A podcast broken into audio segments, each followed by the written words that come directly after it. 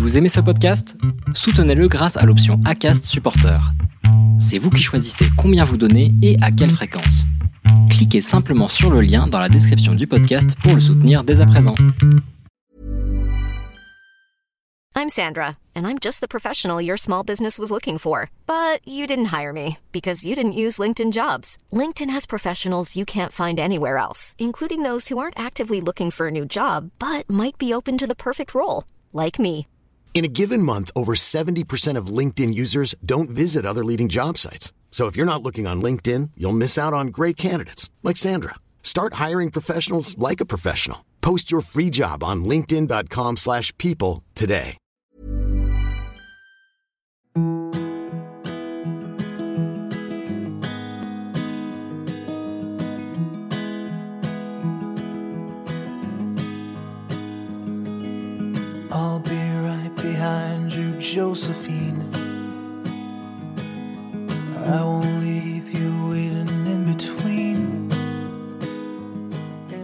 Je vous souhaite la bienvenue sur le podcast Les enfants vont bien.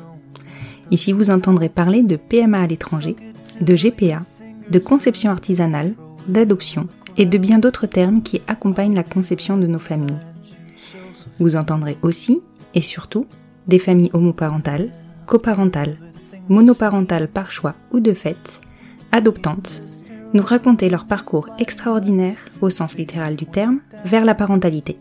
Parce qu'en France, le chemin est bien avancé mais n'est pas encore abouti, je vous propose d'écouter des témoignages de notre quotidien qui vont vous rassurer sur le fait que nos enfants vont bien. Vous écoutez l'épisode 65 de la saison 3 du podcast Les enfants vont bien. C'est un fait, nos parcours sont riches émotionnellement et physiquement. Riches, certes, mais lourds. Ils nous procurent les plus grandes joies, mais aussi les plus grandes tristesses. Il est clair que le parcours PMA ne nous épargne pas, pas même de l'arrêt de grossesse. Et parfois, on se dit que le sort s'acharne. Fiona et Katia le disent, sans hiérarchiser leur grossesse, celles qui résultent d'un parcours de PMA sont encore plus précieuses. Et quand en plus l'envie de relancer un parcours suite à cet arrêt de grossesse est concomitant avec le début du premier confinement, clairement, l'espoir manque à l'appel. Alors oui, en Belgique, l'accès à la PMA est légal pour toutes les femmes et est assez simple, d'autant qu'il est bien rentré dans les mœurs. Mais face à de tels obstacles, Fiona et Katia ont tout de même réfléchi à d'autres options pour ne pas être dépendantes de la reprise du parcours de PMA par le secteur médical. Et leur persévérance a payé. Elles ont pu accueillir leur petite Isia début 2021, mais clairement, elles avaient perdu leur insouciance et leur légèreté. Dans cet épisode, elles nous racontent comment elles ont vécu la grossesse d'après, celle de leur petit arc-en-ciel. Alors peut-être que leur histoire vous dit quelque chose. C'est normal. Fiona et Katia, c'est le couple qui raconte son parcours de PMA en immersion dans le podcast Telle mère, telle fille du studio Cheesenan. Je vous laisse découvrir leur histoire et je vous souhaite une bonne écoute. Bonjour Katia, bonjour Fiona. Bonjour Constance. Je vous remercie beaucoup de vous être rendu disponible pour cet enregistrement. Ça faisait un moment que j'avais vraiment très envie de découvrir votre histoire autrement, puisque je précise autrement parce qu'en fait, euh, vous avez déjà enregistré un podcast dont vous êtes les héroïnes, si on peut dire. Le podcast en question s'appelle Telle mère, telle five. Je l'avais poussé euh, sur le compte Instagram du podcast et il raconte votre parcours de PMA en immersion. J'ai envie de dire, c'est vraiment ça, c'est vraiment en immersion. Donc, ce que je vous propose déjà pour commencer, c'est que on lance la bande-annonce pour que nos auditeurs puissent écouter de quoi il s'agit s'ils ne le connaissent pas déjà. Et puis ensuite, je vous laisserai vous présenter. Super, ça va. À tout de suite. Ouais. J'aimerais que la fécondation in vitro, elle soit acceptée euh, de manière plus large dans la société euh, et euh, pour toutes les personnes qui en, en ont l'envie. C'est toi qui racontes. Mais non, c'est toi qui racontes. Non, non, c'est toi qui pas moi qui Allez, cette fois c'est moi qui raconte. Moi c'est Lucie, je suis journaliste, je vais vous raconter l'histoire d'un couple qui va être une famille, une histoire d'ovules et de paillettes, l'histoire de Fiona et Katia. C'est une guerrière, quoi, pour moi. euh, elle affronte euh, le monde, quoi. C'est comme si elle euh, ressent pas qu'elle a des limites, quoi. C'est quand même une représentation de la maternité pour moi, Fiona. Elle est particulièrement drôle. euh, c'est hyper plaisant de la voir rire, donc ça donne envie de la faire rire, quoi. Katia, je t'aime. la plage, sous le sable, le ciment. Elle chante aussi faux qu'elle s'aime fort. Euh, et j'ai vraiment l'impression que le chemin qu'on construit, c'est euh, un chemin qu'on co-construit vraiment euh, à deux. J'ai confiance en son évolution. Je sais que là où elle va, c'est quelque chose qui me plaît. J'ai autant foi au- dans le présent que dans le futur, et donc je me dis, euh, c'est bon, euh, plonge les deux pieds. Quoi. Bienvenue euh, dans notre maison. Elle plonge donc. C'est parti, mon kiki. C'est parti. Et le premier truc qu'elle a dit, c'est je suis prête. Et d'ailleurs, c'était très drôle parce que par contre, elle m'a dit euh, Par contre, maintenant on y va, on y va. Ouais, je fais une prise de sang ce matin et le test est positif, donc je suis enceinte. Elles se battent. Et elle me dit, ouais, ok, on va faire une écho interne. Et là, je vois que le cœur ne bat plus. Donc euh, là, je me dis, ok, il se passe un truc. euh. Il y a des mots durs enfin, qui sortent à ce moment-là où t'entends Katia qui dit euh, Moi je voulais porter la vie, maintenant je porte la mort. Parfois, elle s'écroule. C'est difficile de recommencer une nouvelle histoire sans toi et que j'ai du mal à me détacher de toi. Mais surtout, elle se relève. C'est sûr que je pense qu'on on sera des parents différents que si on n'avait pas eu cette histoire. Euh, ça, c'est certain. Euh, après, je sais pas si ça fait de nous de meilleurs parents, mais en tout cas, des parents plus conscients. Et elle recommence. Test de grossesse, jour 2. L'écran affiche votre résultat dans les 3 minutes. Et moi, j'ai eu la chance de partager ça avec elle pendant de longs mois et de pouvoir le partager avec vous maintenant. Et pour tous les moments où je n'étais pas là, il y a ce micro qu'elles emportent partout, qui enregistre tout. Leur démarche, leur combat, leur rendez-vous, leur questionnement, leur quotidien. Et ça, jusqu'à l'étape d'après. Parce qu'en fait, il y a toujours une étape d'après. On arrête cette bande audio, on lance une autre ou quoi? Telle mère, telle five, un podcast intime et immersif à découvrir cet automne. Cette bande-annonce est vraiment, enfin moi je l'ai trouvée extraordinaire. On sent que derrière c'est un studio, hein, clairement il n'y a pas, il a pas à tortiller. Est-ce que on va essayer de faire aussi bien, on va dire? Est-ce que vous pouvez vous présenter, s'il vous plaît? Alors moi je m'appelle Katia, euh, j'ai 35 ans maintenant. Euh, J'habite à donc euh, près de Bruxelles, donc euh, dans une région qui s'appelle Tubize, et euh, je travaille dans une ONG qui s'appelle Île de Paix. Euh, voilà. Mhm. D'accord. Et moi c'est Fiona, euh, donc je suis en couple avec euh, Katia depuis 10 ans maintenant. Mhm. Et euh, on a une petite fille euh, qui a 10 mois, qui s'appelle Isia. D'accord. Vous dévoilez un peu la fin du podcast, en fait. Ah non, mais on est là pour enregistrer. donc c'est- Les gens ont déjà écouté. le- Ah voilà. Les, gens, les gens ont déjà écouté, donc euh, spoiler ou pas. Mais en tout cas, allez écouter telle mère telle fille, ça vaut vraiment le détour.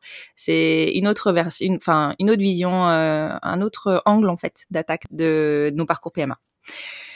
Est-ce que vous pouvez me raconter, euh, moi je suis curieuse, hein, est-ce que Mhm. vous pouvez me raconter comment vous vous êtes rencontrés? Alors, euh, on s'est rencontrés donc euh, il y a une dizaine d'années, il y a il y a y a dix ans. Euh, on était, on s'est rencontrés dans un bar. Moi, j'étais sur scène, donc j'avais des, des amis qui étaient qui étaient cuir et donc qui organisaient une soirée. Et, euh, et voilà, il y avait euh, une petite euh, choré, une petite impro euh, qui s'organisait sur scène. Et du coup, j'ai j'ai proposé euh, de monter sur scène. Et puis Fiona était là. Et Euh, j'ai elle était dans la salle. C'est vrai Ouais, immédiat. Elle Ah était sur scène. J'ai dit à la copine qui était à côté de moi, ça y est, je suis amoureuse. non, vraiment, c'était un coup de foudre. Et après, on s'est pas tout de suite abordé ce soir-là. Et puis, euh, Katia a essayé de retrouver ma trace de proche en proche euh, en disant, ah, tu connaissais pas cette fille-là?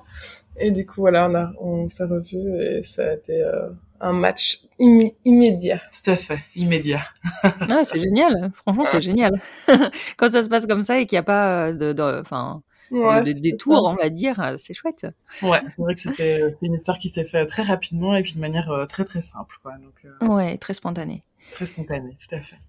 Et alors, bon, je suppose que vu, vu la rapidité de la rencontre, vous n'avez pas évoqué tout de suite vos désirs de parentalité. Comment c'est arrivé en fait dans votre couple et tout court, euh, comment comment vous vous vous projetiez dans la parentalité? Euh, moi, c'était moi qui, euh, a- qui a abordé le sujet en premier, euh, comme pour tous les sujets un peu sérieux. Mais c'était pas que je voulais aborder, enfin, être quand est-ce qu'on fait un enfant, ou voilà. Mais c'était plus, tiens, toi, tu verrais comment si on doit euh, avoir un enfant? vu que voilà, c'est un sujet que je pense qu'il faut un peu réfléchir à l'avance, parce qu'il y a tellement de possibilités euh, quand on est avec une, femme, quoi. Donc je me demandais c'était quoi son point de vue, et c'est un sujet que Katia euh, détestait aborder. Elle disait bah on verra quand ce sera le moment, quoi. Et euh, chaque année, euh, pendant les huit premières années, elle m'a dit oui on verra ça dans dix ans. Ah oui, mais dans 10 ans, d'un moment, ça fait. Dans 10 ans, on n'a jamais évolué. Donc, à un moment donné, je lui ai dit, euh, tu sais que ça fait 8 ans que tu me dis que c'est dans 10 ans. Donc, euh, à un moment donné, euh, voilà. Mais c'est vrai qu'on n'en avait pas tellement euh, parlé. Moi, j'aimais bien ce sujet-là. Enfin, j'avais envie de savoir un peu vers quoi on allait aller. On n'avait pas tellement parlé de, voilà, quel type de donneur, quel, enfin, quel type de fécondation. Et, et du coup, mais c'était plus ça. Mais c'est venu pas très vite hein, quand même hein. enfin parce que tu éloignais le sujet quoi. Ouais je pense que moi j'avais on s'est rencontrés euh, très jeunes. Euh, enfin voilà on avait 24 ans. Moi j'avais des ambitions professionnelles quand même euh, euh j'avais envie de me construire professionnellement. J'avais pas envie d'être maman tout de suite. J'avais envie d'être une vieille maman. Mm-hmm. et du coup ben voilà, ouais ouais j'avais toujours dans l'idée que je serais une vieille maman la fin de la trentaine, euh, début de la quarantaine, mais je me projetais pas avant avec euh, avec un enfant et du coup ou même plusieurs. Et donc du coup, ben voilà, mon idée était plutôt que ma carrière puisse évoluer, qu'elle puisse évoluer et prendre euh, et prendre la direction que j'avais envie qu'elle prenne avant avant de poser toutes ces questions. D'accord. Et finalement, en fait, on a fait un tour du monde. Ah oui, ah oui, chouette. Ouais, pendant un an euh, en 2017, quoi. Ouais. ouais. Et c'est, je pense, un peu là que on a un peu plus parlé de ces questions-là, euh, rigolé en regardant des prénoms, euh, et on s'est un peu plus projeté parce qu'on savait un petit peu que en rentrant, bah, ce serait sûrement le prochain gros projet, quoi, après notre mhm. projet de voyage. Ça voulait pas dire immédiatement en rentrant, mais en tout cas, oui, euh, c'est là que c'est venu. Ouais, je crois que on s'est recentré un petit peu sur l'essentiel pendant ce voyage et du coup, bah, l'essentiel aussi, c'est la construction de sa famille. Donc, je crois que c'est à ce moment-là qu'on s'est euh, qu'on s'est interrogé sur euh, ces questions-là et qu'on a eu le temps aussi de les aborder euh, alors qu'on l'a pas toujours dans le quotidien, qu'on est pris par le boulot, les obligations et puis ben là, c'était un temps de pause où on a pu vraiment se poser les, les, bonnes questions. Quoi. Mmh vous étiez prête en fait. Ouais, je pense. C'est vrai qu'en Belgique, vous avez moins de questions entre guillemets à vous poser que, que nous, parce que vous vous posez déjà pas la question de partir pour faire un bébé. Tout à fait. Ouais. Et c'est plus peut-être même ancré euh, dans les mœurs. C'est donc euh, quand tu te dis que tu vas construire ta famille, tu sais quelles possibilités tu as, alors que chez nous, c'est ben voilà, faut vraiment réfléchir à comment on y accède quoi, la parentalité c'est vrai que la PMA en Belgique, elle est, euh, elle, est acceptée, elle est banalisée, et puis, elle est banalisée, et puis elle existe depuis plus de 12 ans. Donc c'est sûr que euh, ben nous, on avait la référence aussi de, de couples homosexuels autour de nous euh, qui avaient des enfants. Donc euh, c'est vrai que ça fait partie de notre de notre quotidien et voilà de notre réalité.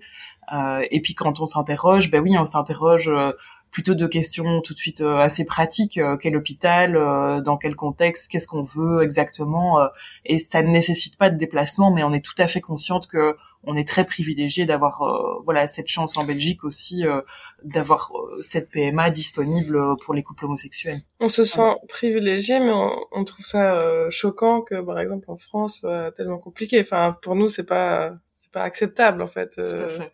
Bah oui. Mais, bon, ça euh, évolue.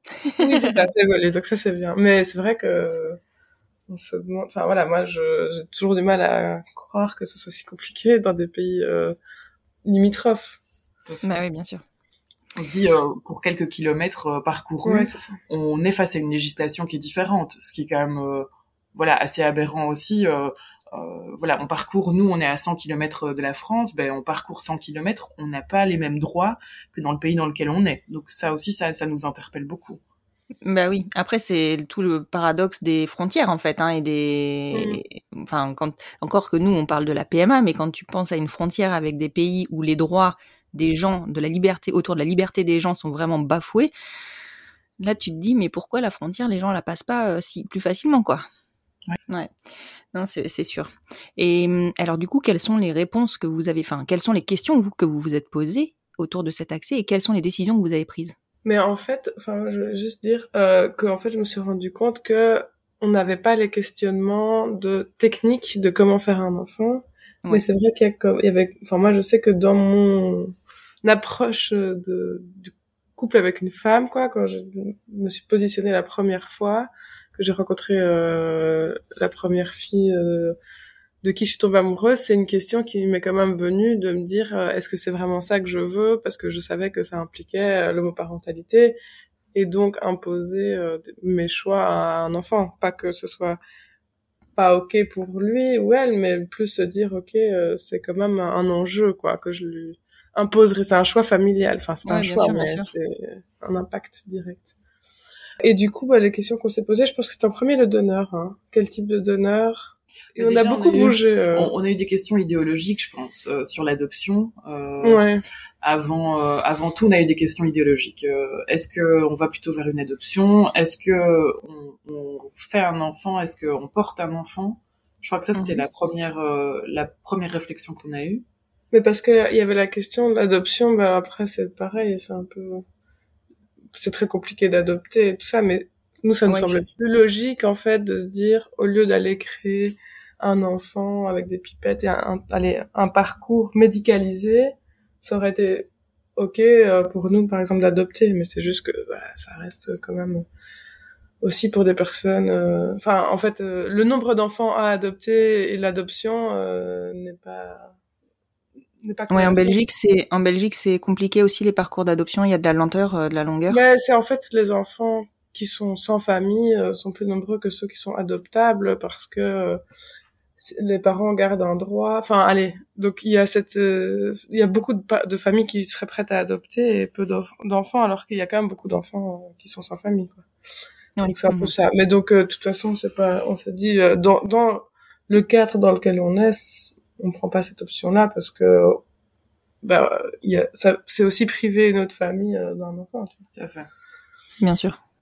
Mais du coup, euh, ouais, euh, on avait quand même toutes les deux envie de porter, je pense, de vivre cette expérience, de se dire, je, je, vis avec le corps d'une femme toute ma vie. j'ai cette chance par rapport aux hommes de pouvoir vivre cette expérience-là. On avait toutes les deux envie de la vivre. Et alors, comment vous avez fait le choix de qui allait porter? D'abord, on s'est un peu battu. Oui. enfin, chacun essaie d'avancer ses arguments. Ouais, on a placé nos pions toutes les deux dans la discussion. Et puis, bien, comme euh, Fiona avait euh, quand même l'envie euh, depuis quelques années plus forte que la mienne de porter de porter un enfant, c'est elle qui a amené la discussion dans le couple. ben forcément, j'avais je m'étais dit que naturellement ce serait Fiona qui porterait euh, le premier enfant. Euh... L'idée de pas de ne pas pouvoir porter était plus compliquée pour moi et on se disait on sait pas comment ça va se passer un premier enfant. Est-ce qu'il y en aura deux? Donc l'idée ce serait d'avoir plusieurs enfants, mais euh, après voilà on sait jamais sur quel enfant on tombe, comment ça se passe dans la famille. Et donc on s'était dit voilà si après on veut faire le choix d'en avoir qu'un enfant, ça aurait été plus difficile pour moi euh, que pour Katia. Et du coup, on avait choisi que ce serait moi qui commencerais. Mm-hmm. Sauf que euh, l'avenir n'en a pas décidé ainsi. Parce que euh, quand j'ai commencé à faire euh, les tests et tout ça, j'avais une hormone qui était un peu trop élevée. Et du coup, ça retardait... Enfin, voilà, ça diminuait les chances actuelles et comme en même temps je changeais de travail à ce moment-là, j'avais pas envie de me retrouver dans une situation de grossesse tout en démarrant un nouveau travail qui allait être assez exigeant et prenant. J'avais envie de m'investir à fond aussi euh, professionnellement à ce moment-là. Et donc, mmh. en fait, tout s'est mis. On s'est dit, OK, on va pas lutter non plus. Euh, c'est simple. Si c'est Katia qui commence, voilà, c'était pas une décision ferme. Euh, et donc, en fait, elle a pris le relais à ce moment-là. Et c'était assez naturel de se dire bah, c'est pas grave, ce sera le suivant, ça se mettra bien comme ça. Et donc du coup, vous aviez pris la décision de passer par euh, une clinique ou euh, vous aviez aussi une réflexion autour de l'insémination artisanale? Parce qu'en France, c'est quand même une c'est quand même une question aussi. Je pense qu'on en avait parlé, mais c'était parce qu'à l'époque on pensait à un donneur euh, connu et du coup c'était dit bah si on veut aller dans un truc super naturel pourquoi pas faire en artisanal mais c'était plus pour euh, pas rentrer dans l'aspect clinique en fait. C'était vraiment si on l'avait fait pour se dire euh, tiens ça peut encore être marrant euh, et de faire ça entre nous, pouvoir créer le cadre qu'on voulait quoi. Mhm. Oui, parce qu'en Belgique, vous avez, enfin, la loi a changé il y a pas très longtemps concernant l'ouverture ou pas des donneurs. En fait, euh, d'ailleurs, c'est un truc que je voudrais rectifier par rapport au, au podcast, qu'on a fait euh, précédemment. Mhm. Donc, dans le podcast, on explique qu'on a pris un donneur euh, semi-anonyme. Mm, Oui. Donc, c'est et euh, en fait, euh, c'est faux. Enfin, c'est vrai dans le dans le fondement, mais les donneurs sont obligatoirement anonymes en Belgique. Et c'est un truc qu'on nous a vraiment reprécisé à l'hôpital euh, très fort, euh, parce que on nous avait dit, enfin le médecin, la gynécologue qui nous avait présenté les différentes options, nous avait dit voilà, euh, semi-anonyme, vous recevez un code à la naissance avec des chiffres et des lettres. Euh, Nous avait vraiment détaillé ça, et que Mhm. à la naissance de l'enfant, on recevait ce code, et à ses 18 ans, il pouvait contacter euh, l'hôpital et il aurait des informations sur son donneur. Et en fait, ça, c'est totalement faux. Et c'est pas du tout comme ça que ça se passe parce que ils nous ont dit non, en, euh, en fait, euh, c'est interdit en Belgique d'avoir un donneur connu. Donc, ils utilisent un peu le système. C'est un peu euh, stummelings, comme on dit. Mhm. Donc, c'est passé par derrière où c'est interdit. Mais, en fait, quand on, l'enfant peut prouver qu'il est né de don et qu'il va euh, au Danemark, dans la banque, ils font un test génétique sur l'enfant et ils peuvent du coup retrouver qui était le donneur en refaisant un test et en prouvant que voilà, c'est bien un enfant né de don et que le donneur avait donné son consentement. Donc ça reste illégal en Belgique. Ouais, mais au Danemark. Donner l'information, mais au Danemark c'est possible. Mais donc euh, C'est ça, pas je le pas même, du tout. la même approche quoi. Et en fait à l'hôpital, euh, quand on a appris ça, on était hyper fâchés en disant allez c'est pas grave, mais dans le sens, le, enfin la finalité est la même. Oui. Mais ça, ça nécessite d'aller au Danemark, de se battre euh, sur des procédures, de payer. On, Mhm. nous a, on a appris aussi que ça allait pas être gratuit non plus d'avoir ces informations, que peut-être qu'il allait falloir payer un certain prix pour avoir certaines informations, un autre prix pour d'autres informations. Mhm. Et donc c'est quand même une autre démarche euh, que celle qu'on pensait initialement. Et surtout, on était fâchés sur la gynécologue qui nous avait, qui travaille quand même au centre de fertilité, qui était censée nous donner une information correcte. Mais donc euh, apparemment, il y a plusieurs patients qui ont qui ont remonté euh, qu'elles n'avaient pas eu la bonne la bonne info. Quoi. Ouais. Mais euh, donc là, je voulais quand même euh, pour s'il y a des personnes qui écoutent, qui croient pas, donc enfin que nous on ne véhicule pas non plus un faux message de il y a un code. Oui, bien sûr, bien sûr. Oui, non. Mais ça signifie que l'enfant doit avoir un vrai euh, parcours en fait pour retrouver euh, son géniteur. Euh, Oui, ça, ça. nécessite en fait beaucoup de proactivité de la part de l'enfant. D'une part, euh, voilà, se déplacer à l'étranger, euh, faire des recherches, accepter d'avoir un test génétique qui soit effectué sur euh, sur l'enfant. Euh, voilà, donc ça va nécessiter un parcours en fait beaucoup plus complexe que celui qu'on avait euh, projeté et imaginé à la base.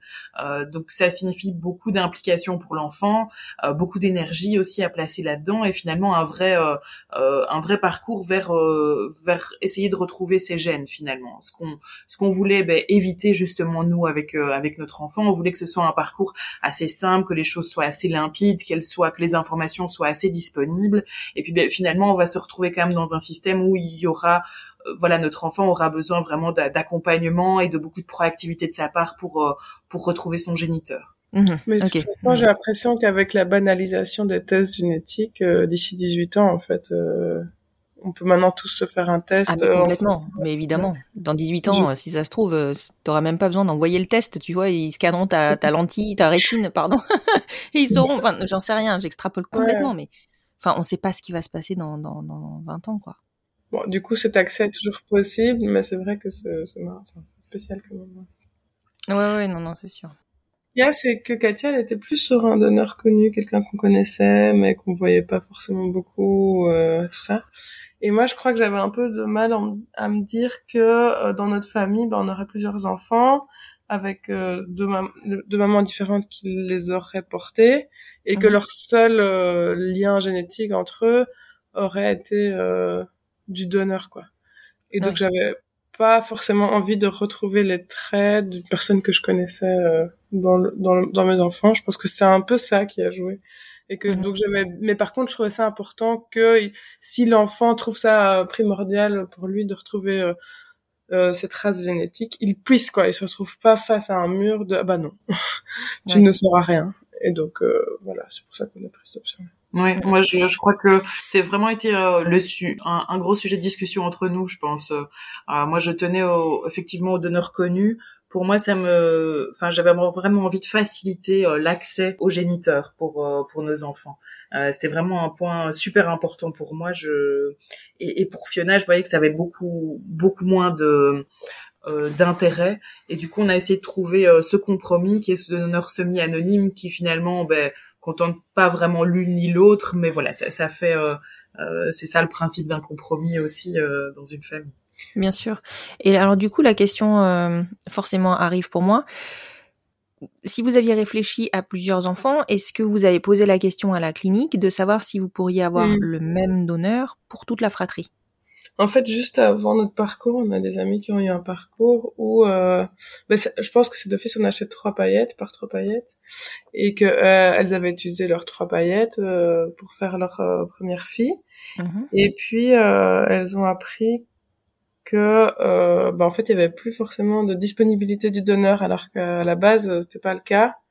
Ah oui. Et donc on s'est dit oh mon dieu, mais c'est et c'était clairement pas leur projet de changer de donneur et tout ça. Donc on s'est dit ok nous on veut pas se retrouver dans une situation semblable et donc on avait acheté d'emblée six paillettes en se disant ok on essaie on va essayer de générer deux enfants sur six paillettes mhm. donc tu vois déjà les calculs et du coup en fait c'est comme ça que très vite on s'est retrouvé à faire une FIV parce que bah Katia avait fait deux inséminations et puis on s'est dit mais en fait ça va impossible qu'on fasse deux enfants avec six paillettes et puis il faut pas non plus euh, négliger le coût euh, oui, c'est sûr. quoi. Parce que ça, c'est à votre charge. Ouais, le donne, les, ouais. Oui, parce que en fait, l'achat des euh, l'achat des paillettes, on a, on a fait le choix d'un donneur euh, semi-anonyme et du coup, ben, euh, c'est c'est des donneurs qui sont beaucoup, enfin, qui coûtent en fait. Ouais, c'était 4000 euros plus, pour être très, ouais, très ouvert. 4000 euros pour six paillettes. Du coup, wow, on s'est bah, si il faut faire 6 incés, ça, ça va aller vite, quoi. Ouais. Et du coup, euh, bah en fait, la gynéco était assez open par rapport à ça. Elle a dit bon, bah, si vous le sentez de faire une FIV, euh, c'est clair que ça économise aussi en paillettes, quoi, parce que si vous faites plusieurs embryons avec euh, euh une ponction, euh, bah vous faites qu'une paillette. et donc effectivement, Katia elle a fait une ponction et ça donnait cinq cinq embryons sur une paillette du coup. Oui, oui, oui, d'accord. Mais ces embryons-là, ils sont portables que par Katia, on est d'accord En Belgique, vous pouvez pas. Toi, tu peux porter ces embryons? Ouais. En fait, d'accord. Ça, ça, dépend des cliniques, je crois. ah ouais, bah, en tout cas là, c'est bah, c'est la FIV pas du coup, c'est ça? Oui, c'est ça. Mais elle n'est pas autorisée en Belgique. Ah bah si. si. En fait, je pense que on, on, est dans un, on a fait aussi le choix d'un hôpital qui, je pense, est euh, qui s'appelle l'UZ, euh, qui est en fait un hôpital qui déjà ne demandait pas de test psychologique euh, aux parents euh, homoparentaux. Euh, donc ça veut dire que nous on a pu rentrer dans, dans le processus euh, qui fait ça. et surtout c'est effectivement une des premières cliniques qui s'est lancée là-dedans. Donc euh, ça signifie que ils ont quand même un recul d'une quinzaine d'années aussi euh, d'enfants euh, nés de couples homoparentaux.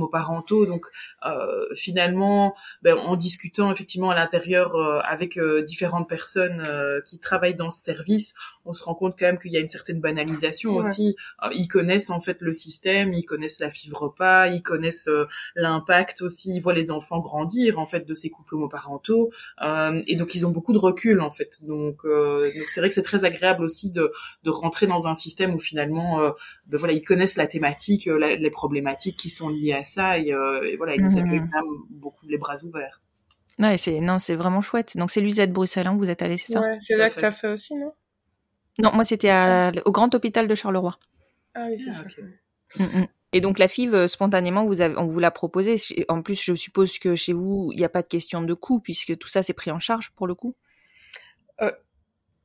Euh, ici, il y a une différence de budget euh, entre une insémination qui est drôlement moins chère qu'une FIV.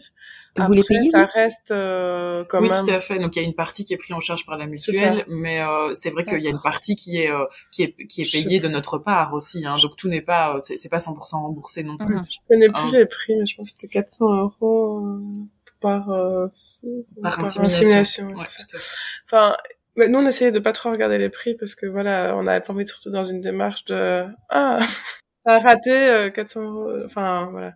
Ouais, mais non, euh, je sais que, enfin voilà, après je, on se, enfin. Ouais, bien sûr. Clairement, c'est pris en charge euh, sur une grosse partie. Quand on mhm. voit le prix que coûte une FIV euh, nette, enfin sans aide, euh, c'est impayable. Ouais, non, mais c'est sûr. Bah, en fait, on se disait aussi que ça va aller plus vite avec la. Euh. Après, à refaire, euh, honnêtement, euh, j'aurais aimé que on continue des inséminations parce que la, la ponction a été assez traumatisante, je pense, pour Katia. en termes de douleur, c'est quand même intrusif et ça ils le disent, hein, mais on se dit non, mais ça va ça va aller. Et entre une insémination où on injecte juste euh, le sperme et euh, la stimulation hormonale qu'il y a pour la fille et, tout ce qui est autour, euh, à refaire, j'aurais aimé que ça fonctionne sur une insémination pour pas avoir ce côté. Ouais, ouais c'est sûr que c'est pas le même. C'est pas rien, quoi. Enfin, il faut le savoir, je trouve. C'est vrai que comme on entend, on sait les options, on se dit ah tiens ça c'est. En fait c'est bizarre parce qu'on commence à réfléchir de manière très technique. C'était limite nous qui allions chez la gynéco en disant voilà maintenant on aimerait bien faire une fille. Et on avait déjà, enfin on arrivait avec notre projet. C'était pas tellement elle qui, enfin elle nous canalisait quoi. Ouais, ouais. Elle, elle vous guidait et elle vous mettait des, enfin voilà, elle, elle vous expliquait un peu. Euh, ouais. voilà.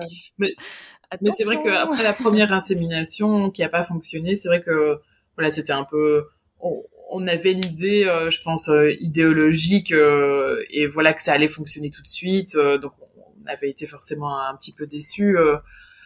Euh, ça avait été difficile pour nous cette, cette première insémination. Je pense qu'on s'est on s'est rendu compte que le parcours allait être plus complexe que ce qu'on avait imaginé. Puis on a essayé une deuxième mhm. fois, cette deuxième insémination a pas pris.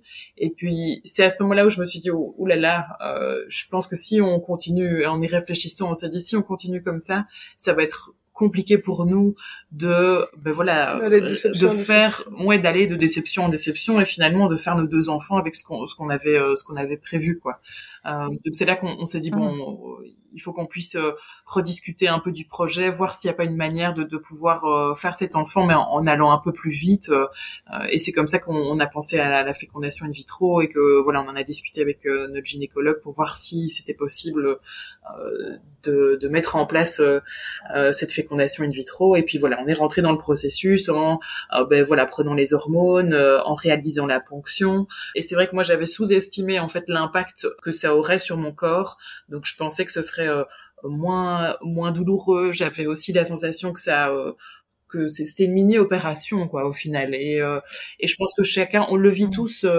euh, je pense que à, à, refaire, je suis pas sûre que je vivrais ça de la même façon, mais en tout cas à ce moment-là, j'avais euh, sous-estimé l'impact que ça aurait, et du coup, ben j'avais trouvé ça finalement extrêmement intrusif. Euh, euh j'ai gardé des douleurs vraiment sur sur mon, mon, début de grossesse, et donc des douleurs qui me qui m'handicapaient vraiment au quotidien, et donc je j'avais pas imaginé ça comme ça. Donc c'est vrai que j'étais un peu surprise par la manière dont ça ça, ça, ça avait été fait. Parce qu'il pousse pour injecter l'embryon frais et congeler uniquement les mhm. autres. Mais alors du coup, c'est vrai que tu démarres une grossesse en étant boosté hormonalement, en ayant peut-être encore des séquelles de petites douleurs qui vont durer plus longtemps si en fait tu tombes enceinte. Quoi. Et donc euh, je me rappelle quand on avait fait la première écho à six semaines, parce que du coup la première fille va fonctionner chez Katia. Mhm. Euh, à six semaines, on a été voir la gynécologue pour voir euh, comment allait l'embryon et elle avait dit nickel.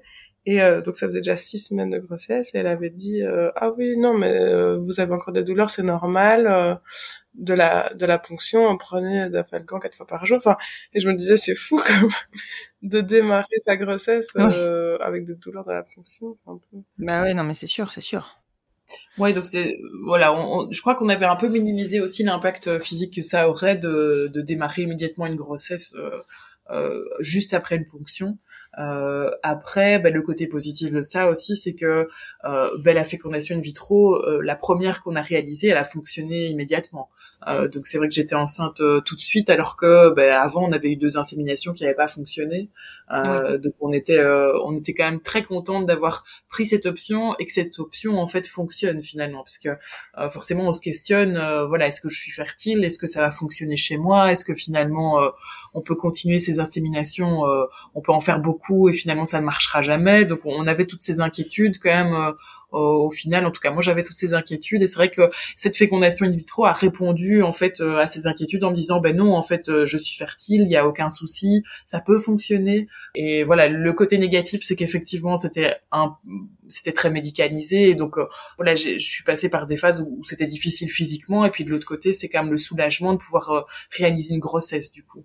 Oui, bien sûr, bien sûr. Et, et c'est sûr que je, je comprends. Hein, c'est clair que ce processus-là, oui, il y a une partie du travail qui est fait, donc forcément, normalement, les statistiques sont, enfin, voilà, sont dans notre sens, mais euh, ça influe énormément au niveau émotionnel comme au niveau physique sur euh, sur la maman, et, donc on commence effectivement une grossesse en étant euh, un peu un peu usé, j'ai envie de dire, de, de ce processus. Ouais, c'est vrai que euh, on avait ce qu'on avait sous-estimé aussi, c'est euh, euh, l'impact de l'hôpital aussi. C'est vrai qu'on on est dépendant du planning de l'hôpital, de euh, quand ils ont, enfin quand ils ont la possibilité de, de nous faire cette euh, cette FIF. Donc il fallait qu'on prenne aussi ce un peu cette troisième partie euh, dans la réalisation de notre enfant aussi. Il fallait qu'on tienne compte de leur planning, de leurs possibilités, de leur disponibilité.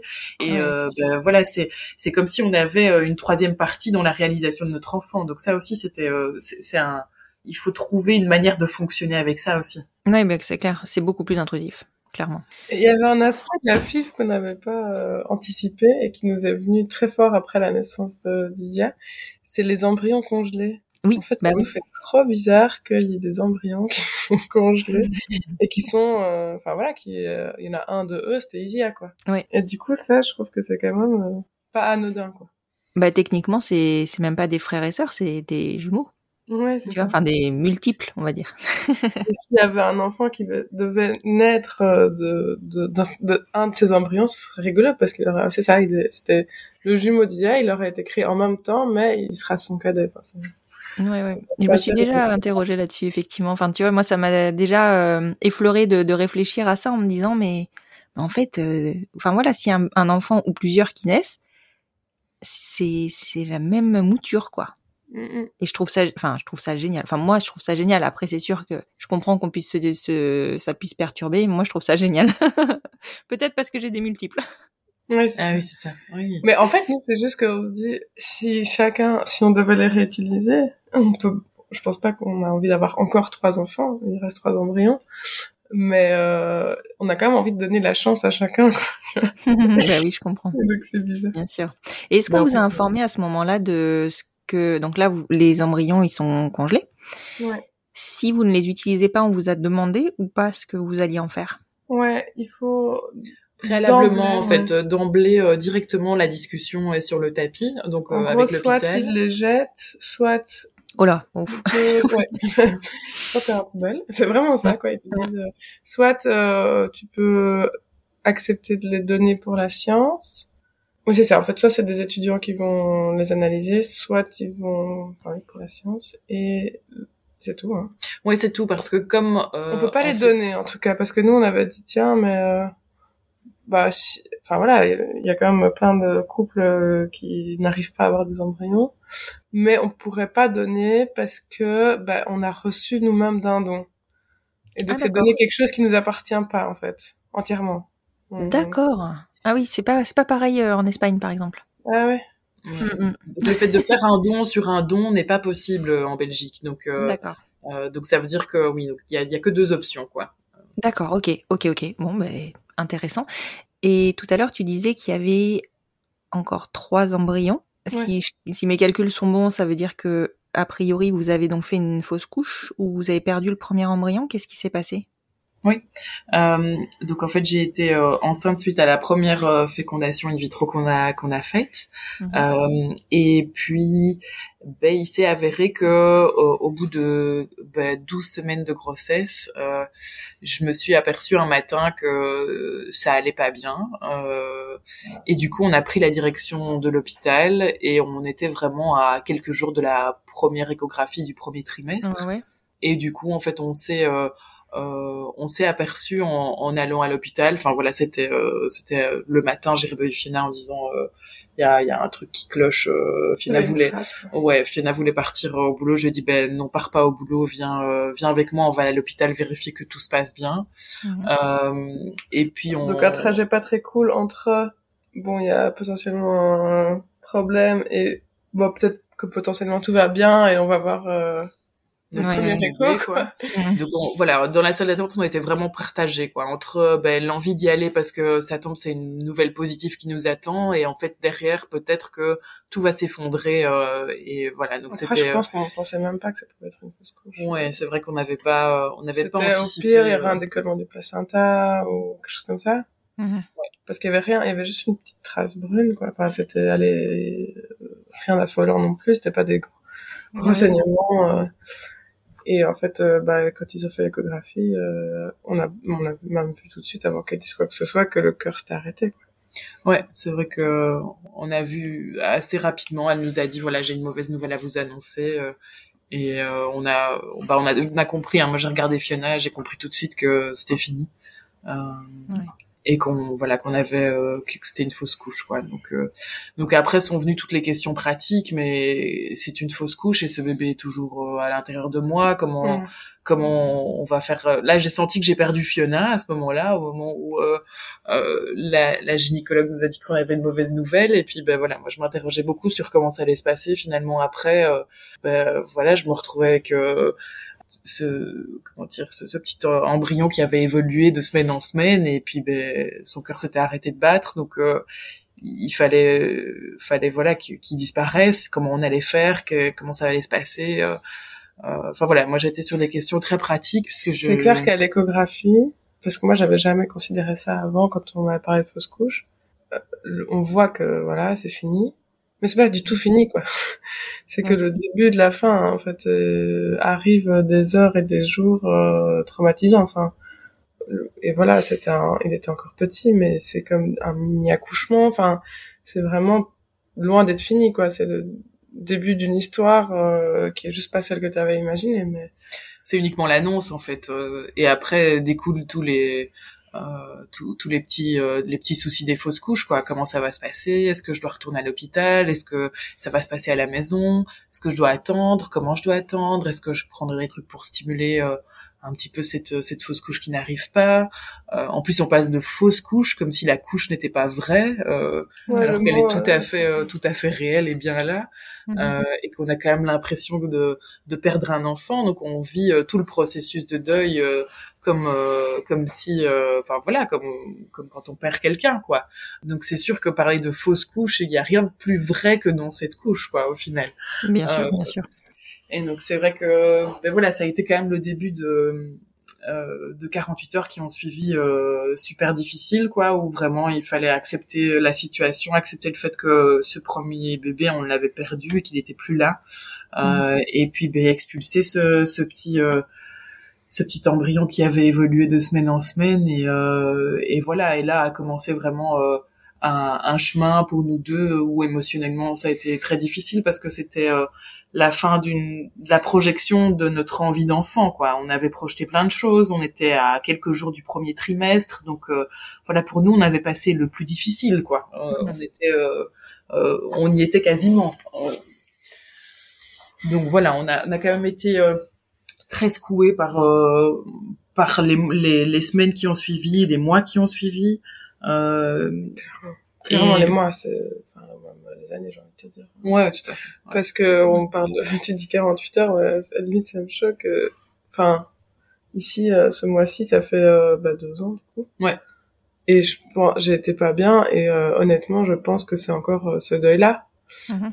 Et c'est bizarre, hein, parce que moi, je, je sais pas, je on banalise un peu la fausse couche quand même parce que les médecins pour eux c'est banal en fait ça représente je sais plus ils nous ont dit plein de fois les chiffres c'est énorme donc ils en voient tous les jours oui. Euh, et donc voilà. Ah bah c'est pas grave. Recommencez le mois prochain. Il y a pas de souci. Vous devez pas attendre. Mais euh, c'est horrible. Bien sûr. Enfin, nous en tout cas je pense que c'est et c'est le cas pour beaucoup de conceptions euh, pour les couples homosexuels. C'est que c'est des grossesses hyper investies.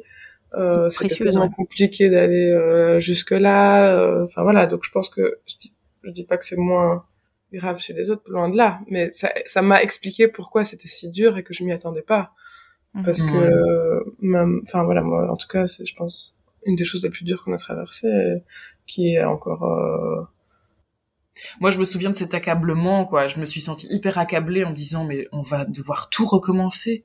Euh, mais quel parcours on a déjà eu euh, et alors je vais devoir repasser par ces inséminations une autre un autre transfert d'embryon et, et enfin voilà l'accablement de devoir de devoir tout recommencer en plus du, du, deuil que je devais vivre au quotidien quoi de la perte euh, voilà, j'avais un enfant et d'un jour au, du jour au lendemain, je l'ai plus. Il est plus là, il est plus dans mon quotidien. Il est, euh, enfin, il y a une absence qui est là, qui est quotidienne, quoi. Donc, euh, c'est vrai que même aujourd'hui, ça fait deux ans, c'est quand même une absence quotidienne. on y pense, on en, on en parle, mhm. on en parle et, en tout cas, moi, j'y pense quotidiennement, même deux ans mhm. plus tard. Donc, donc c'est sûr que ça marque, quoi. Il faut pas faut pas négliger aussi ça peut marquer ça n'a pas forcément oui, tout pour tout le monde mais en tout cas euh, ouais nous ça a pris une, grosse ampleur et je sais pas pourquoi mais c'est clair que pour nous Isia c'est pas la première bien sûr il y, avait, un autre enfant avant son histoire elle s'est arrêtée euh, plutôt que prévu mais c'est son histoire et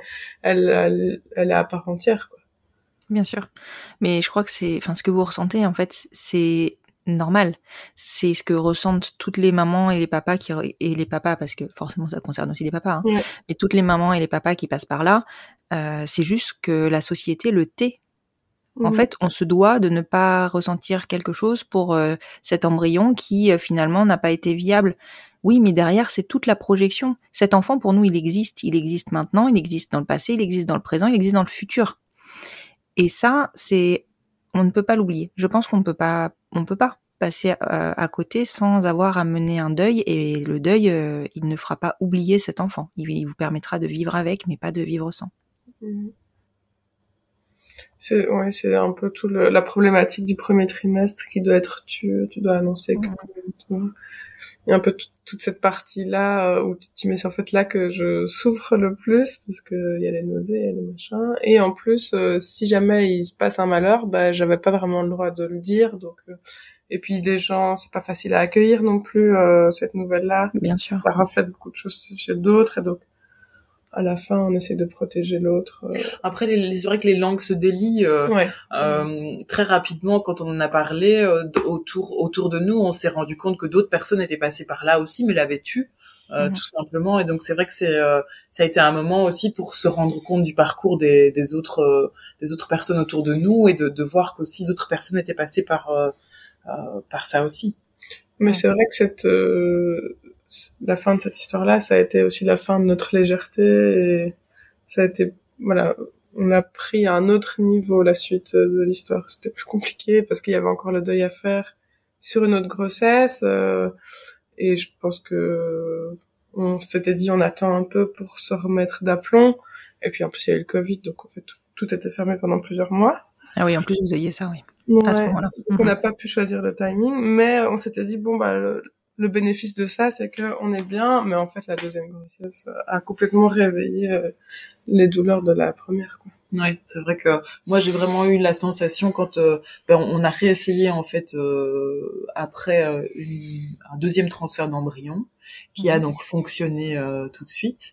Et c'est vrai que ce deuxième transfert d'embryon pour moi ça a été c'est à ce moment-là, quand j'ai démarré cette deuxième grossesse, que j'ai commencé à faire le deuil de la première. Quoi. Euh, c'est là où j'ai lu énormément sur le deuil périnatal, que euh, ben voilà, j'avais du mal à faire de la place. Je me rendais compte à ce cette deuxième grossesse parce que je pensais toujours à la première, et donc voilà, je je parlais beaucoup au bébé en lui disant ben j'arrive pas encore à te faire de la place, mais je pense que ça viendra. Il faut que que les choses euh, que les choses évoluent. Et voilà je, je, parlais beaucoup en lui disant je suis désolée de pas t'accorder la place que, que tu mérites mais là euh, je, je suis dans autre chose pour l'instant. Je pense euh, à ce premier bébé et puis et puis on va voir comment ça évolue etc donc c'était c'est forcément pas du tout le, le démarrage de grossesse qu'on imagine quoi. On imagine attendre cet enfant avec impatience. En fait moi je je me suis retrouvée dans ouais en, en, à être endeuillée quoi. Et donc c'est vraiment une une doula qui nous suivait, qui, qui m'a fait une réflexion en me disant mais Katia, c'est pas parce que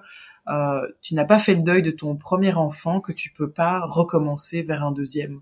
Euh, ça doit pas être à la fin de ton deuil que tu peux recommencer. Autorise-toi aussi à vivre une deuxième grossesse, une seconde grossesse, euh, tout en étant en deuil de, de ton premier quoi. Et ça ça m'a effectivement beaucoup aidé parce que ça m'a donné l'autorisation au final de, de recommencer quelque chose en sachant que j'étais pas remise euh, du premier événement qu'on avait traversé. Ouais bien sûr bien sûr.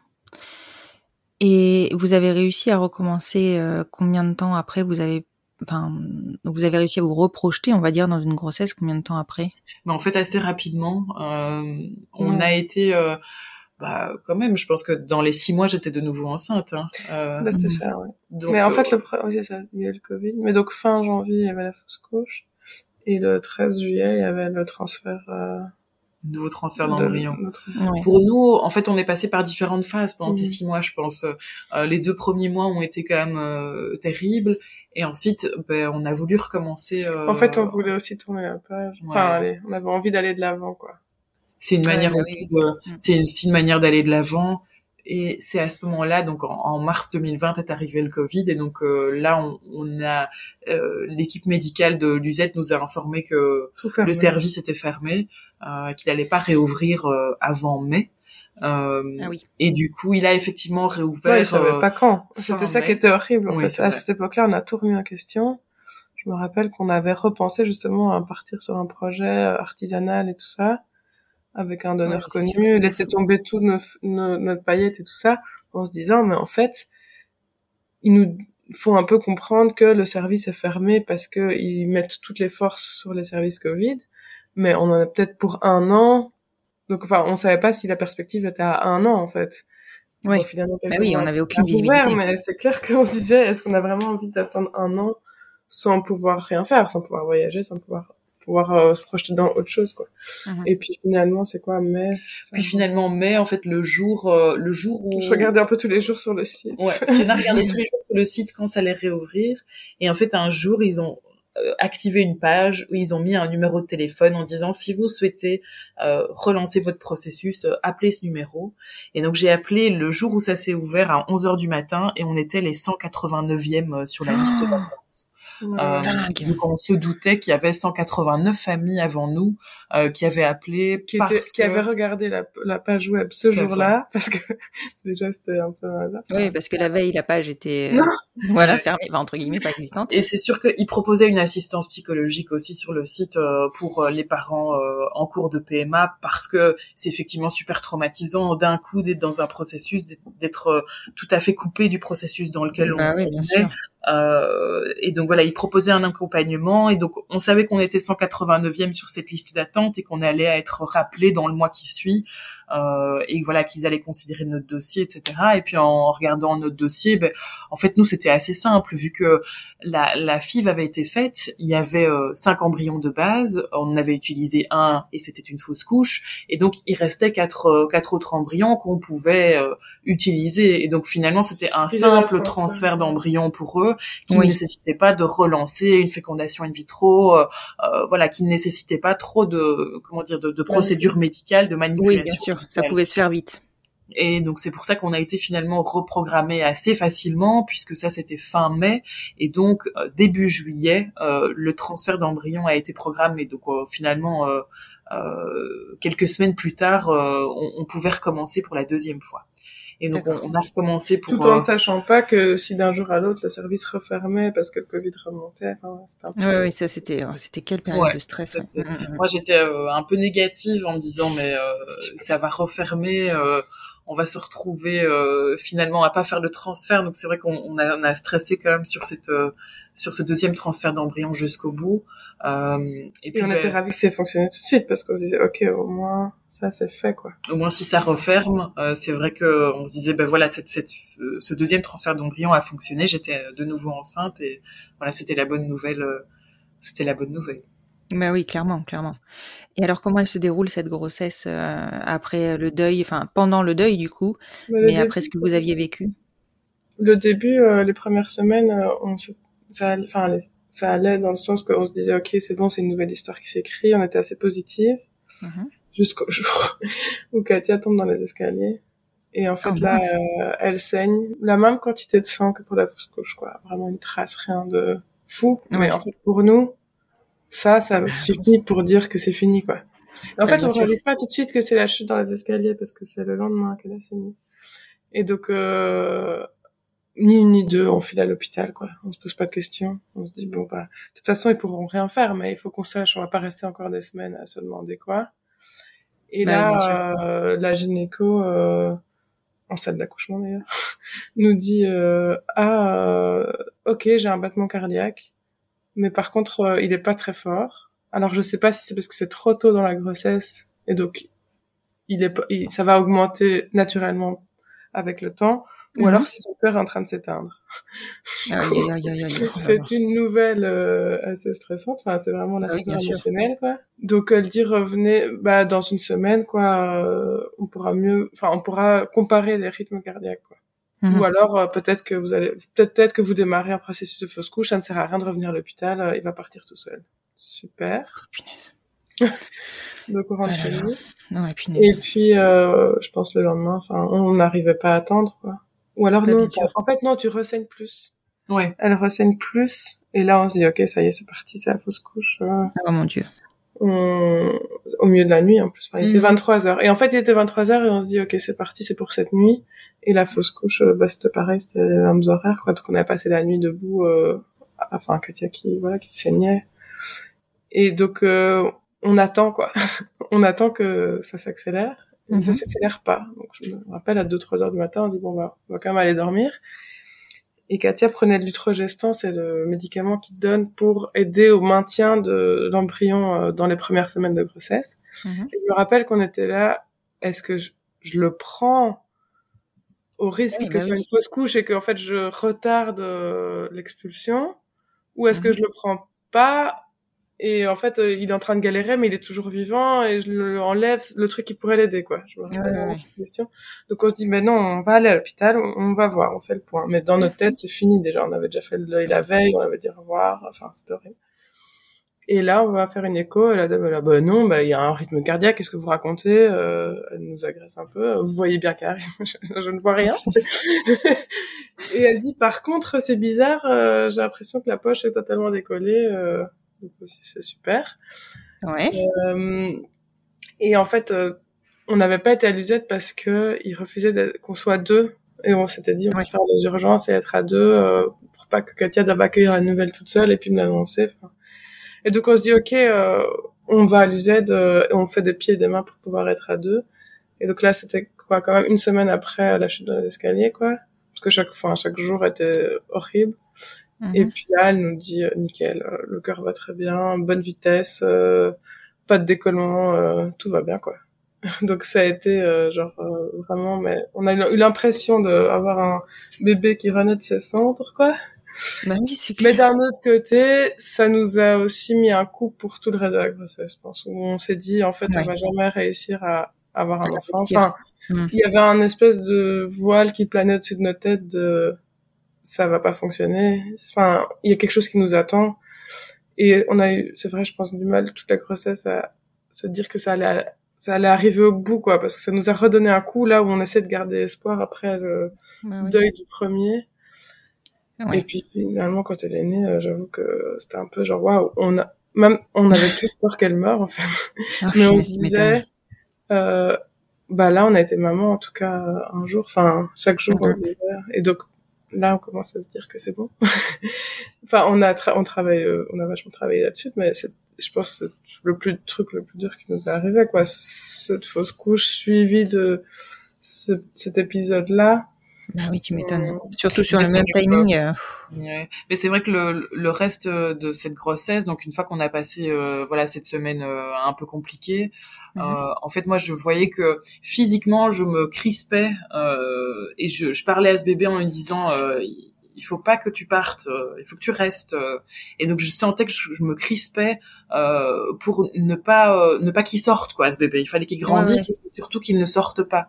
Euh, et donc c'est vrai qu'au fur et à mesure des semaines, euh, euh, ben, sont arrivés les, enfin c'était une grossesse qui était vraiment difficile, je pense pour moi, euh, les deux premiers trimestres, parce que c'est des trimestres où, ben voilà, on, commence à sentir bouger le bébé, mais mais pas tout à fait. Et donc c'est vraiment au moment où elle a pris vraiment beaucoup de place, au tout début du troisième trimestre, que en fait une fois qu'on a passé les 25 semaines et que ben, ce bébé était viable, je savais que si on allait à l'hôpital au bout de 25 semaines, les chances survie était énorme. Euh, mm. Et à partir de ce moment-là, ça a été un vrai déclic pour moi en me disant, ok, ce bébé va va arriver quoi, quoi qu'il arrive. Si euh, aujourd'hui j'ai une césarienne, ce bébé peut survivre. Il a de grandes chances de survivre quand même statistiquement. Euh, donc c'est vrai que c'est ça qui a vraiment tout basculé dans la grossesse. C'est ce début de troisième trimestre, ces 25 semaines. À partir de ce moment-là, j'ai senti chez moi un relâchement physique, euh, des tensions physiques, émotionnelles qui commençaient à, à disparaître et ben voilà de la sentir bouger de plus en plus fort. En fait, c'est le moment où j'avais le plus de symptômes où elle bougeait le plus fort qu'au final je me sentais le mieux quoi. Parce qu'elle était là elle était dans dans le quotidien euh, elle était présente on la sentait beaucoup. Et donc euh, ben voilà ça veut dire qu'elle était vivante quoi. Oui bien sûr. Oui c'est vraiment le moment où elle a fait sa place en fait. Tout à fait. Mmh, mmh. Oui, c'est mmh, c'est dur hein, ces étapes de, de, deuil périnatal et c'est vrai qu'on n'inclut pas forcément à tort dans le deuil périnatal euh, la fausse couche qui effectivement porte très très mal son nom. Mais pour moi, le deuil périnatal, il encadre toute la grossesse. Mais je trouve que les personnes qui ont eu des deuils euh, plus tard, enfin des deuils périnataux plus tardifs, quoi, incluent beaucoup les personnes qui ont des fausses couches et moi ça me fait beaucoup de bien. Euh, enfin, je me sens pas euh, presque légitime parce que je trouve ça vraiment euh, enfin je, je n'arrive pas à imaginer euh, un deuil encore plus tardif que ça mais c'est vrai que merci à toutes les personnes qui incluent les fausses couches parce que ça, ça fait du bien en fait de se dire ok oui on c'est vraiment c'est plus que la perte de l'enfant c'est la perte de toutes les projections qu'on a pu faire c'est surtout ça qui est lourd et c'est intéressant hein, parce qu'on se rend compte que à 12 semaines de grossesse, euh, tout ce qu'on a déjà imaginé. Oui. Mais oui, mais parce que en fait, cet enfant, il est, il est déjà avec vous dès le début du process de PMA, en fait, dans nos parcours. Et je pense que même dans un, un couple hétérosexuel qui ne passe même pas par un parcours de PMA, dès lors que tu désires un enfant, cet enfant, il est là. Mm-hmm. Il arrive à un temps euh, précis, mais il est déjà dans la tête. Ouais, c'est sûr. Euh, et c'est puissant, quoi. Ouais. Et c'est ouais, mais c'est ça. Et du coup, euh, bah oui, après, euh, Katia a quand même fait une grosse dépression du postpartum et qui mhm. en fait, c'est pas vraiment, enfin, c'était encore lié à tout ce qu'elle a porté, ouais. Bah, mhm. bah oui, clairement, moi j'ai encore aujourd'hui avec notre petite fille Isia qui est née, qui va très bien, qui a 10 mois aujourd'hui euh, mm. qui a eu dix mois cette semaine, je vois que j'essaye de passer le plus de temps possible avec elle parce que je me dis que peut-être que demain elle n'est plus là. Euh, non, toujours dans cette réflexion. Donc je vois que le traumatisme, en fait, il a été marqué, quoi. Euh, Bien sûr. Donc forcément, voilà, on est, euh, on, on a des appuis, euh, euh on a beaucoup de, de thérapeutes qui, qui, nous suivent euh, derrière, qui essayent de voilà de qui nous aident aussi à avancer sur cette thématique-là. Euh, mais je sais aujourd'hui que si j'ai envie de passer le plus de temps avec ma fille, c'est aussi parce que j'ai peur que demain elle ne soit plus là, quoi, euh, et que c'est vachement ancré euh, physiquement, émotionnellement. Et puis dans les réactions de notre fille aussi, notre fille elle est très fusionnelle avec nous.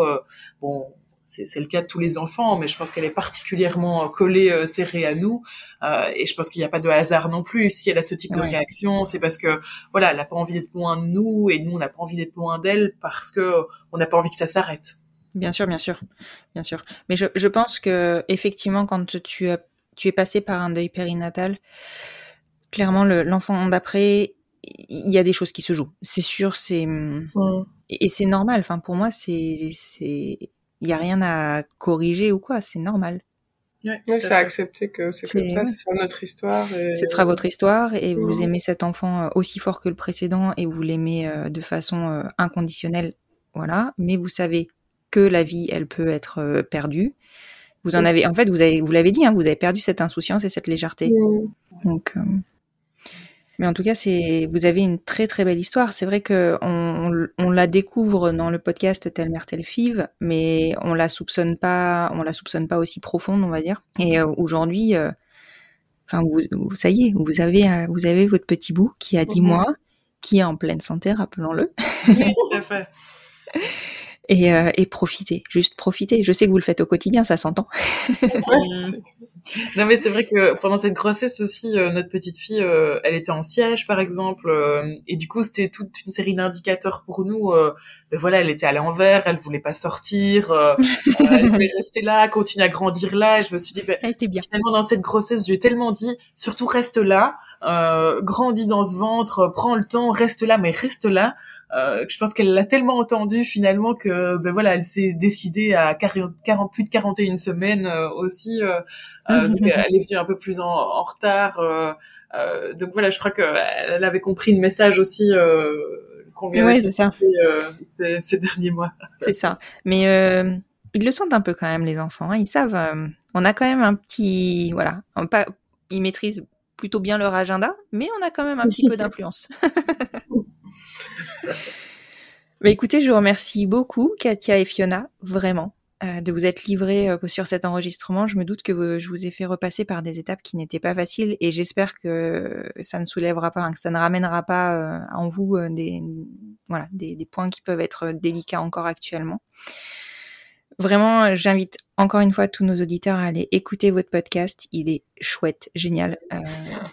mais c'est chouette d'avoir aussi un recul par rapport à ce parcours parce que voilà, on a lancé, on a relancé autre chose là maintenant euh, on réfléchit. On spoiler. ouais, spoiler. on, réfléchit à bébé numéro 2. Euh, D'accord. C'est vrai que ben voilà, forcément, ça se prépare euh, quelques années à l'avance. Hein, euh. Mais du coup, c'est aussi super riche d'avoir un podcast aussi nourri que le tien pour parce que en fait, on rentre dans d'autres réflexions de la FIFRE pas, des choses comme ça. Et du coup, mhm. avoir l'expérience d'autres, se, voir un peu ce que chacun a choisi et pourquoi et comment il se sent par rapport à ça. Ça nourrit vraiment la réflexion. Et donc, euh, merci à toi euh, de partager autant de témoignages de autant de familles. Euh, je vous en prie. c'est hyper important pour moi de permettre à chacun de prendre des décisions éclairées. ouais, c'est ça. Et d'ailleurs, je vous ai pas demandé parce qu'on a parlé du podcast plusieurs fois, mais comment vous est venue l'idée de faire ce podcast, ou plus exactement, comment vous est venue l'idée de répondre oui à la demande du studio d'enregistrement qui vous a suivi, donc qui est Chisnan. Euh, c'est ça, c'est eux qui nous ont proposé parce qu'ils ont nous ont entendu parler de notre histoire et euh, ils se sont rendus compte que c'était intéressant, enfin que c'était, il y avait une vraie réflexion en fait. Je pense qu'ils étaient en tant que hétérosexuels, ils n'étaient jamais rentrés aussi profondément dans cette thématique-là. Mhm. Et nous, c'était vraiment, bah déjà pour Isia, enfin pour nos enfants à venir, on avait déjà réfléchi à leur écrire un livre ou une manière de pouvoir euh, leur laisser une trace de notre parcours. Mhm. Et là, c'était magnifique pour nous, bah, du coup, être en direct, enfin, avoir quelque chose qui va traverser le temps. Même nous, quand on a réécouté le podcast, euh, enfin, quelques mois plus tard, il y a des choses qu'on se rappelait déjà plus. Donc ah c'est génial ça. Et puis aussi, ben voilà, pour pas qu'il enfin le fait de parler de son parcours de manière orale, ça permet de parler de tous les sujets et qu'il n'y ait pas de tabou euh, entre même au sein du couple. Euh, par rapport aux peines justement où on a plutôt tendance à ne pas en parler euh, parce que voilà ça fait mal. Bah là il faut en parler tout haut et ça rouvre les débats après donc c'est chouette. Bon, on avait comme comme tout le monde, je pense, un peu peur de se livrer. On savait qu'on était capable de de se livrer sur sur ces sujets-là, mais euh, voilà, il y a une différence entre se livrer et puis euh, s'écouter, se livrer et en troisième point diffuser ça euh, autour de nous. Donc c'était, il y a quand même des étapes à passer euh, avant de pouvoir euh, aller vers ça. Et ben voilà, je pense que petit à petit on, on s'est approprié, on a vu le bénéfice tout de suite pour nos enfants en fait d'avoir d'avoir ce podcast et puis on s'est dit, hein.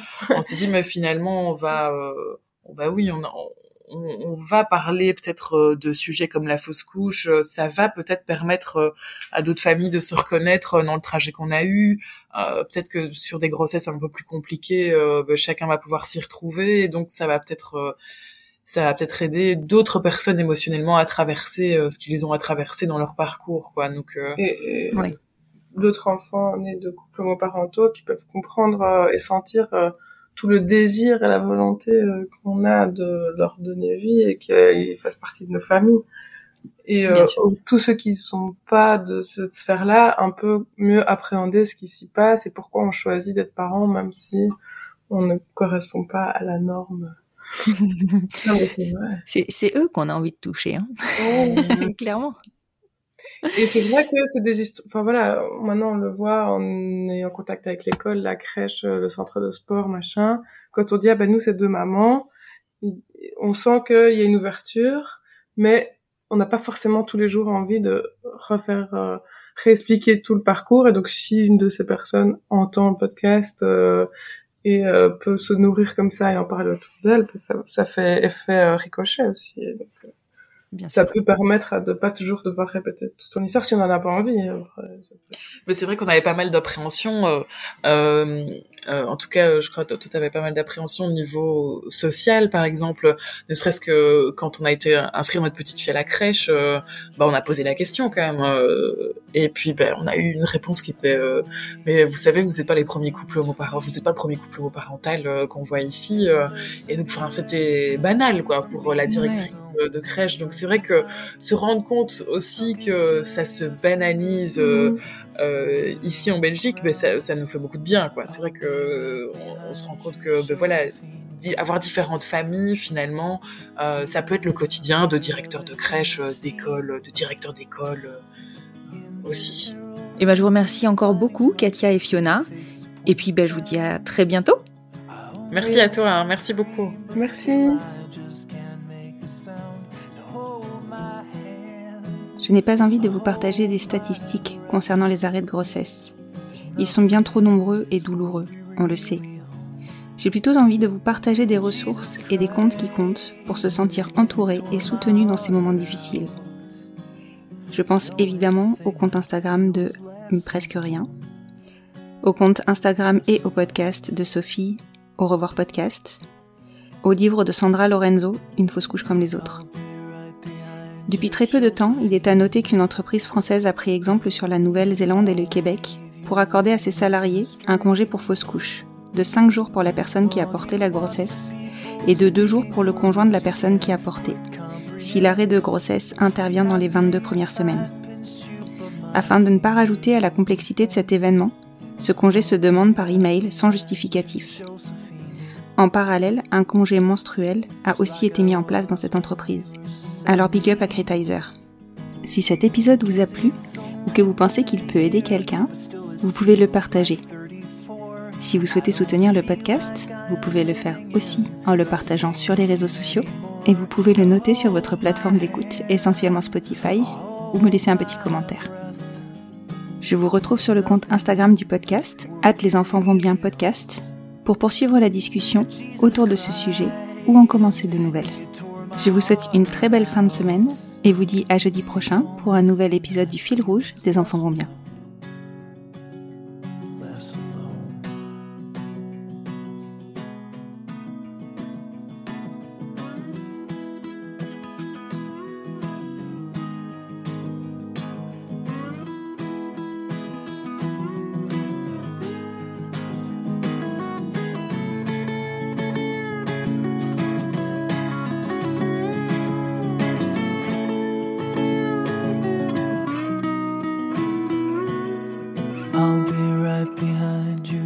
Josephine.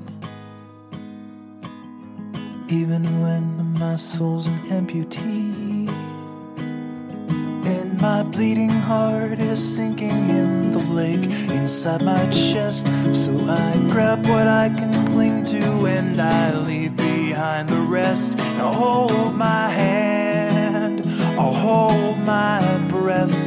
There's nothing in this world we really own. Jesus Christ, if you tore my heart out, the only thing I'd feel was less alone. Now hold my hand and take my breath and leave behind the things you'll never own. Jesus Christ, please tear my